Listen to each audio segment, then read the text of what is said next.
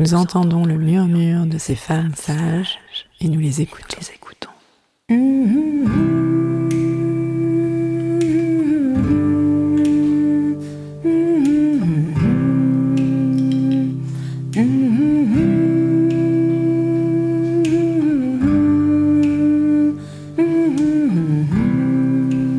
Elles sont gynécologues, sages-femmes, ostéopathes, psychologues, historiennes, toutes œuvrent à leur façon en faveur d'une prise en charge globale de la santé des femmes.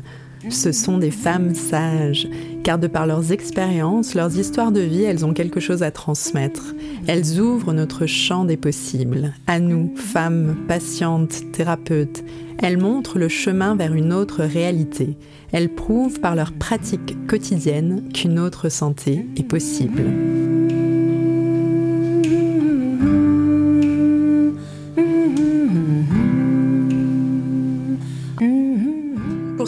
Épisode, je suis ravie d'accueillir Hélène de Gainsbourg. Bonjour Hélène.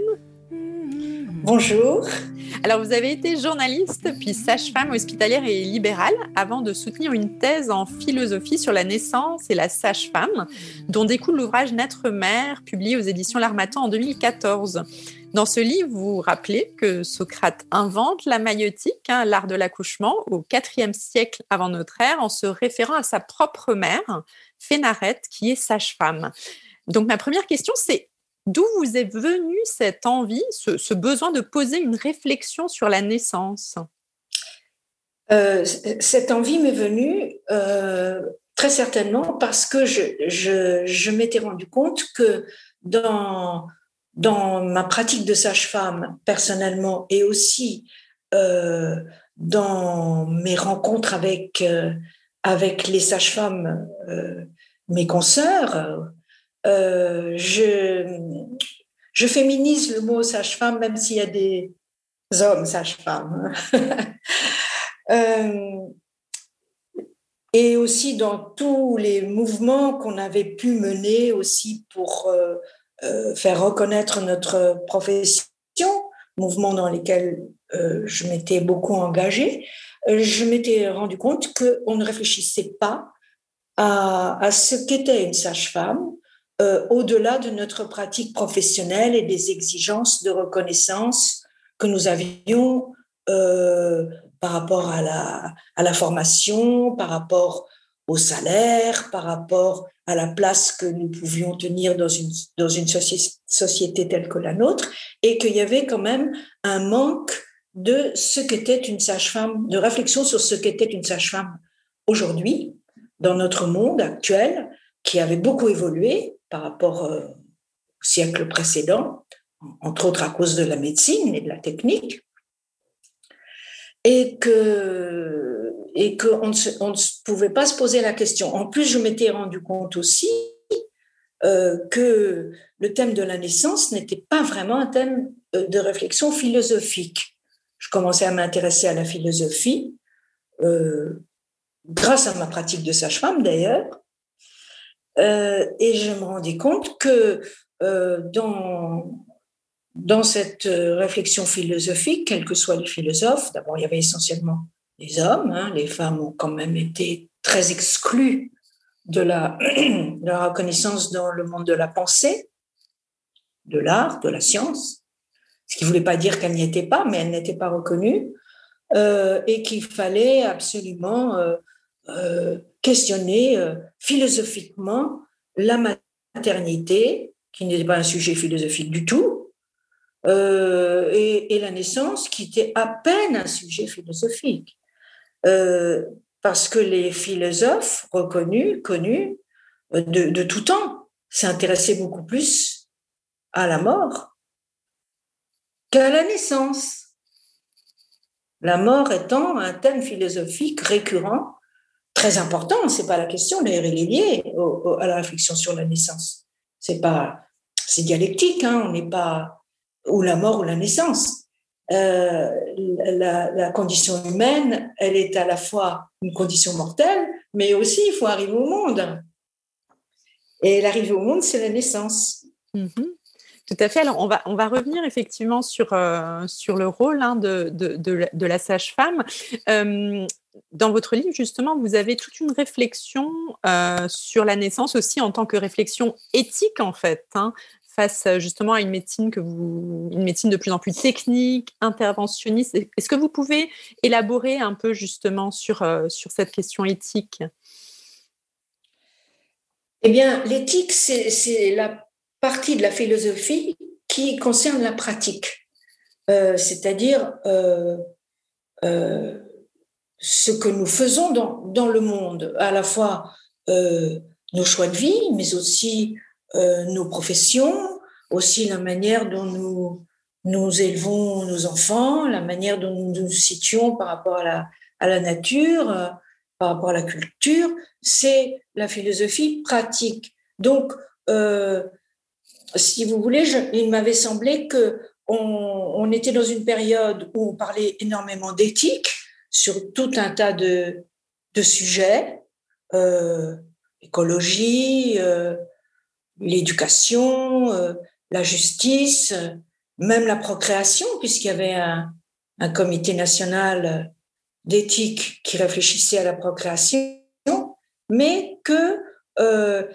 en tant que sage-femme, euh, on ne réfléchissait pas tellement, nous les sages-femmes, à notre éthique, même si on la pratiquait, parce que pour moi, les sages-femmes, euh, pour être sage-femme, à moins qu'on dérive complètement, comme on a affaire à des, à des femmes, à des enfants, et à un temps à la fois de, de force, mais aussi de vulnérabilité et de transition dans la vie, hein, la naissance, maternité, euh, les premiers jours de la vie, euh, on était quand même obligé de pratiquer l'éthique, c'est-à-dire euh, de réfléchir aux choix que l'on faisait, si on prenait des bonnes décisions, si on les, si on observait, euh, si on respectait suffisamment nos, patientes et nos, et nos petits, les, petits enfants qui arrivaient au monde, qui étaient, qui n'avaient aucune défense encore, encore.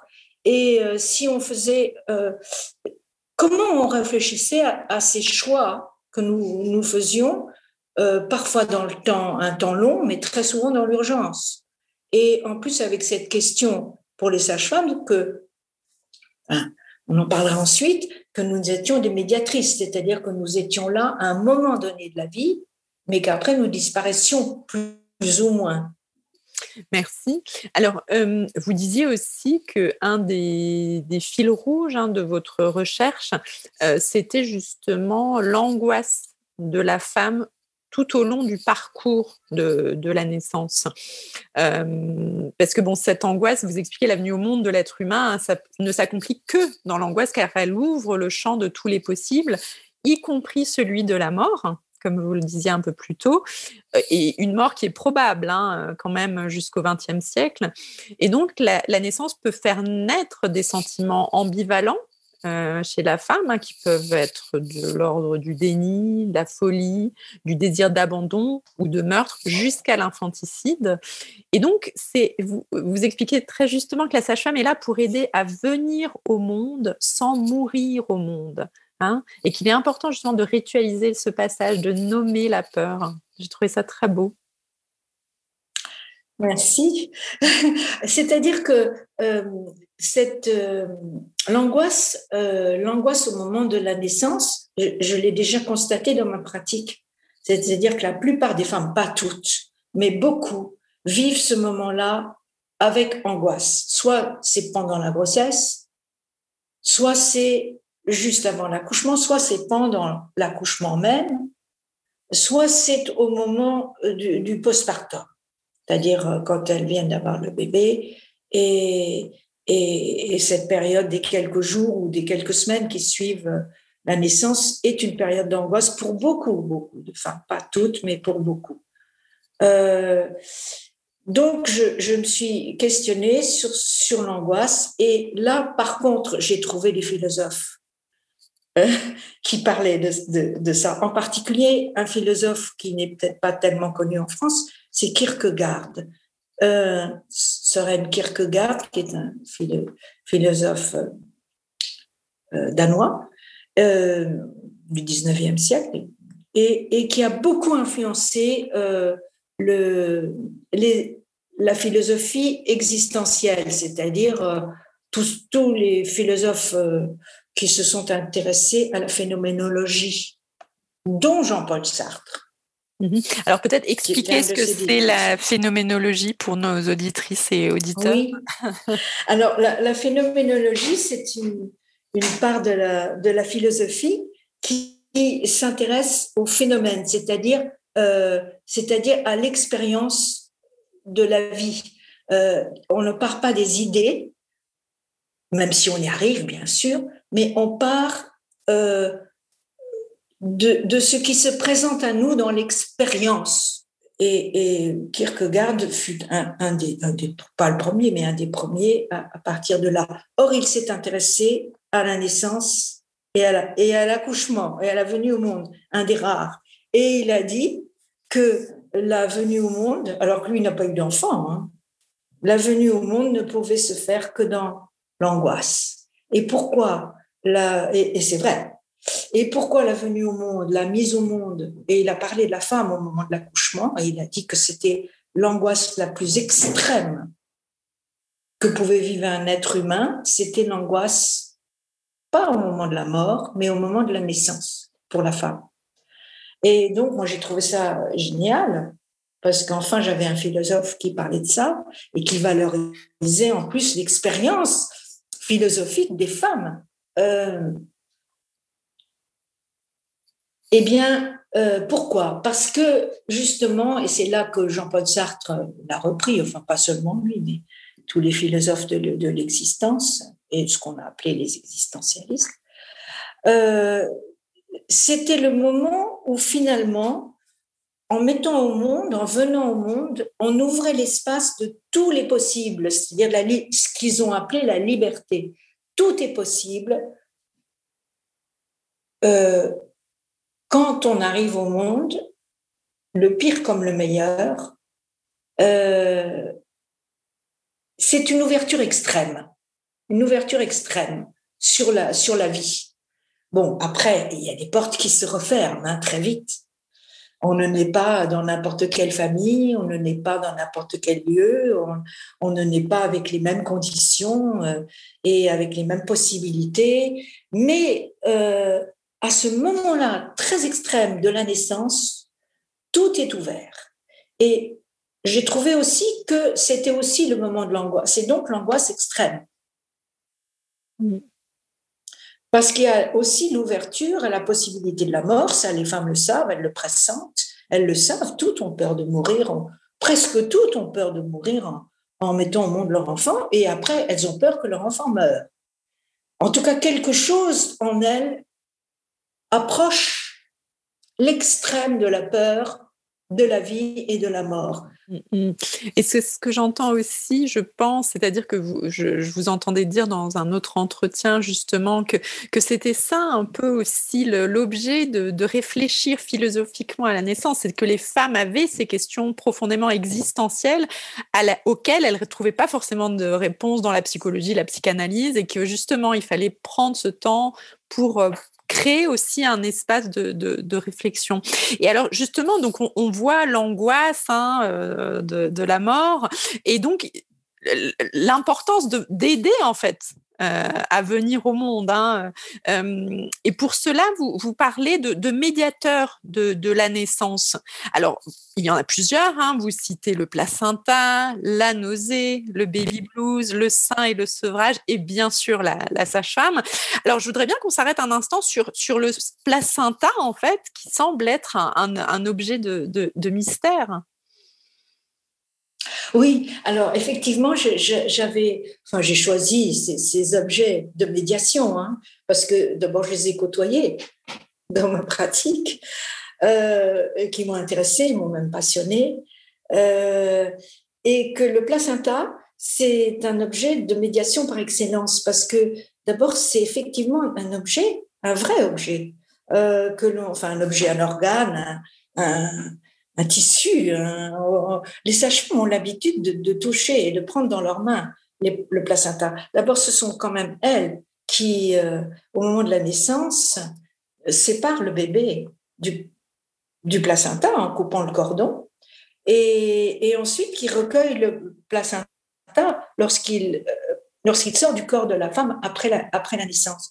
Les sages-femmes sont, dans leur pratique, euh, amenées à, examiner, à toucher, à palper, à regarder, à sous-peser, à peser le placenta, à l'observer sous toutes les coutures, euh, avant qu'il ne soit pris par un autre système, une autre structure, un autre dispositif qui n'est plus celui de la sage-femme.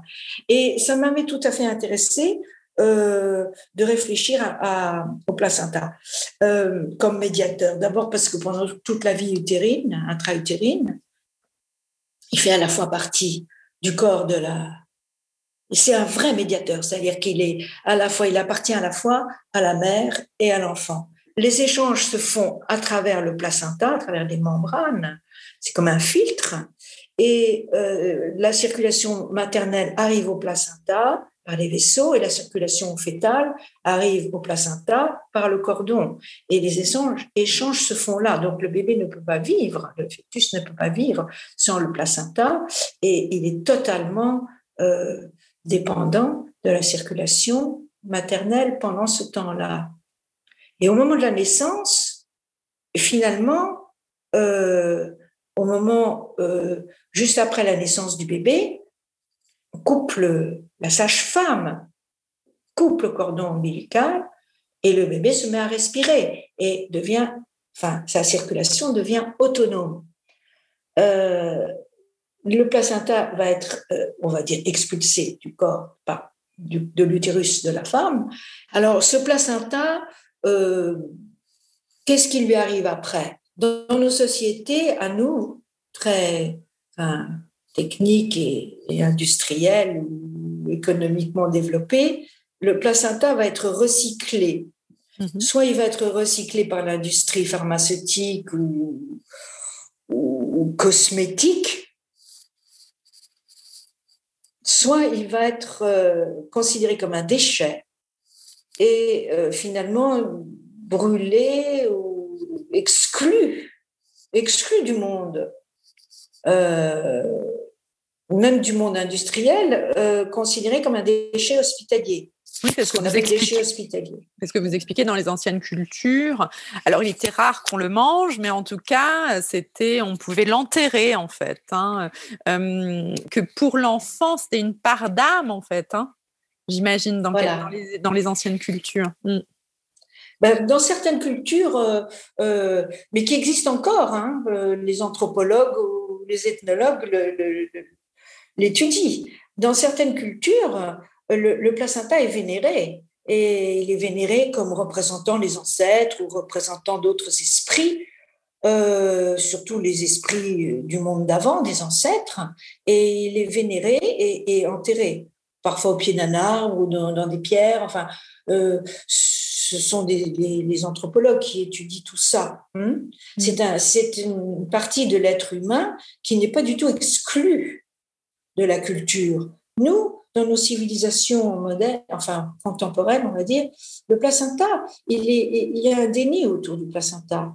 C'est-à-dire que, par exemple, quand la femme vient d'accoucher, euh, euh, il est rare qu'elle demande euh, mais qu'est-ce que c'est? Montrez-moi mon placenta, est-ce que je peux le toucher? Souvent, c'est un objet de dégoût, vous voyez. C'est un objet de dégoût parce que il est porteur, bon, déjà, il est sorti du corps, et que l'être, enfin, nous, on a peur de ce qui sort de notre corps. Bon, le bébé doit être un petit peu nettoyé, euh, on lui enlève le sang, on lui enlève le vernix, hein, c'est cette crème blanche que les bébés ont à la naissance, on lui donne un bain, on le nettoie un petit peu, euh, et puis on le ramène, mais on le ramène dans, dans les bras de sa maman, son papa, tout, bien propre, enveloppé dans des, dans des champs médicaux. Euh, enfin, là, je parle des accouchements à l'hôpital, hein, parce que j'ai des collègues qui, qui pratiquent l'accouchement à domicile pour justement éviter tout ça.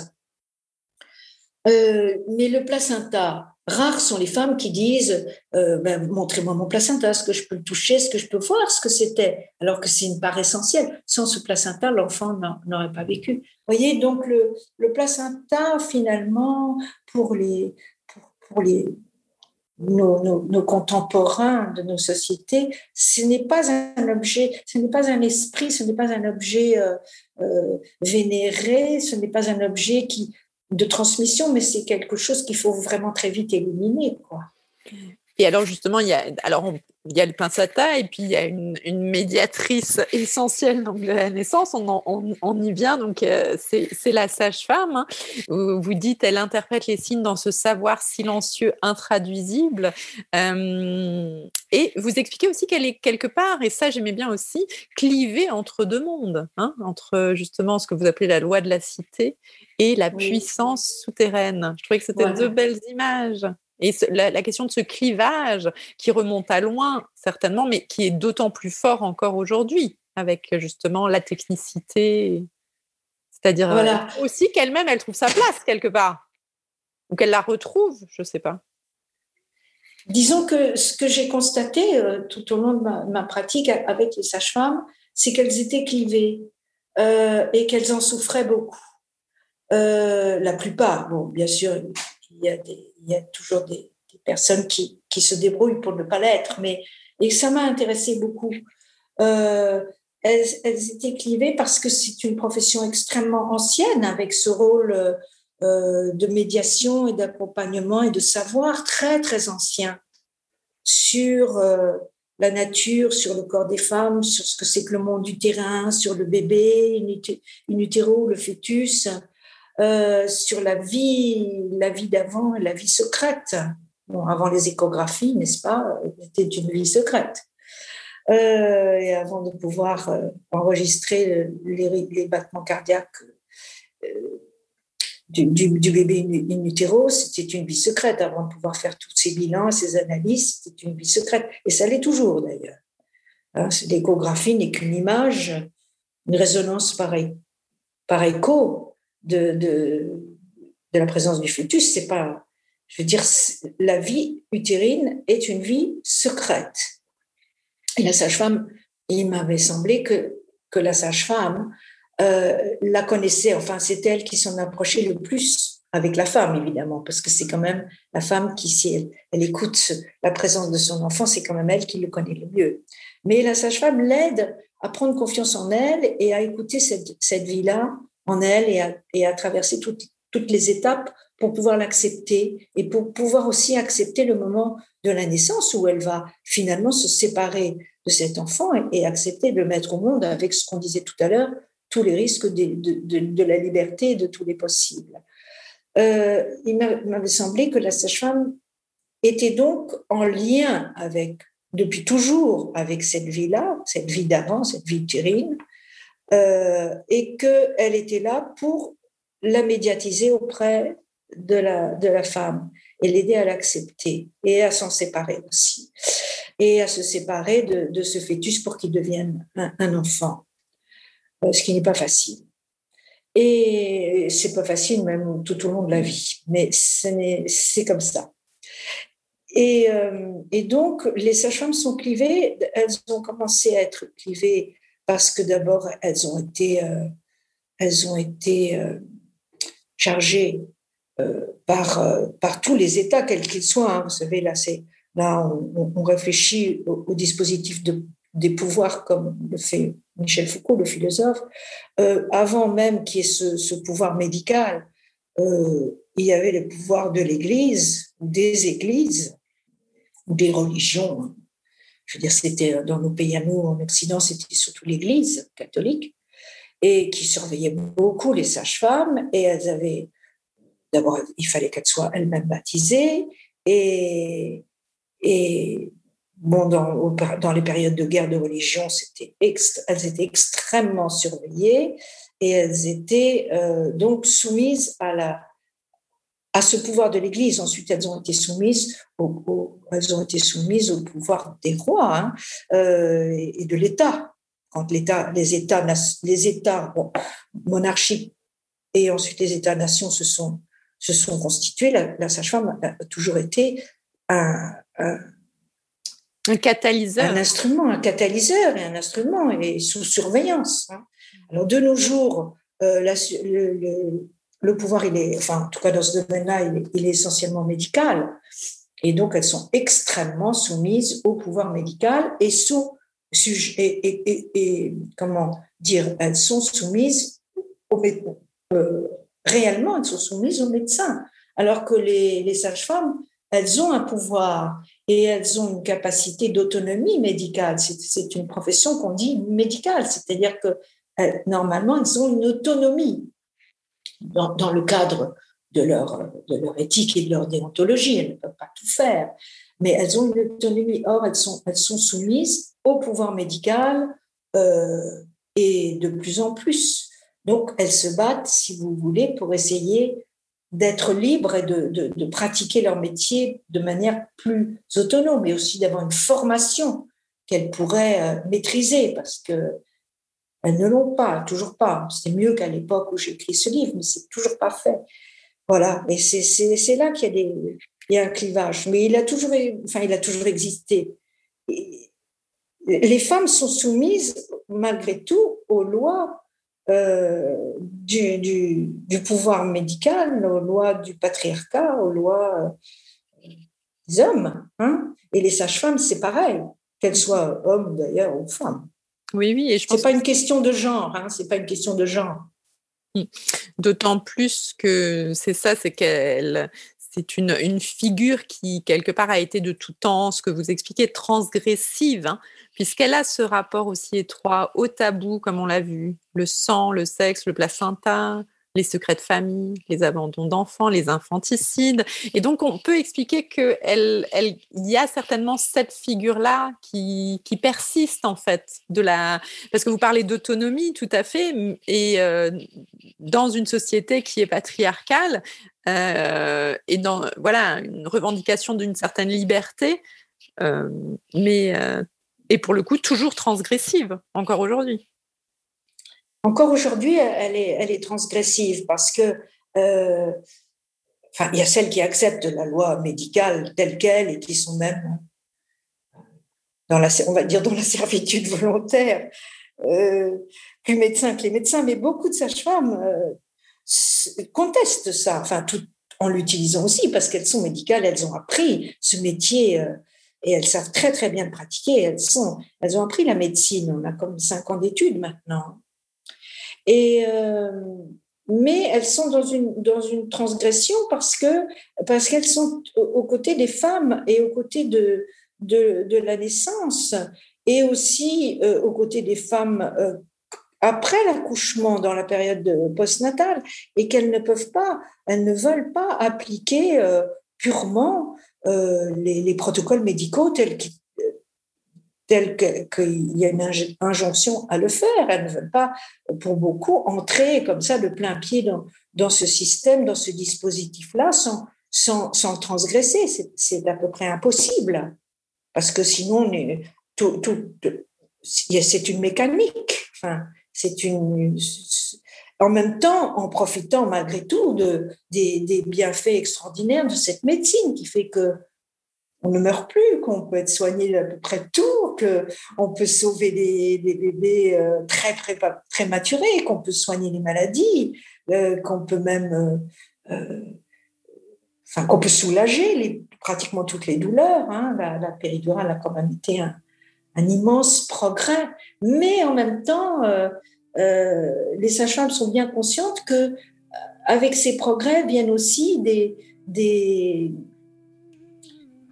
manipulations, des, des, injonctions, des, interdits, euh, des obligations à rentrer dans le moule et que chaque naissance est une naissance.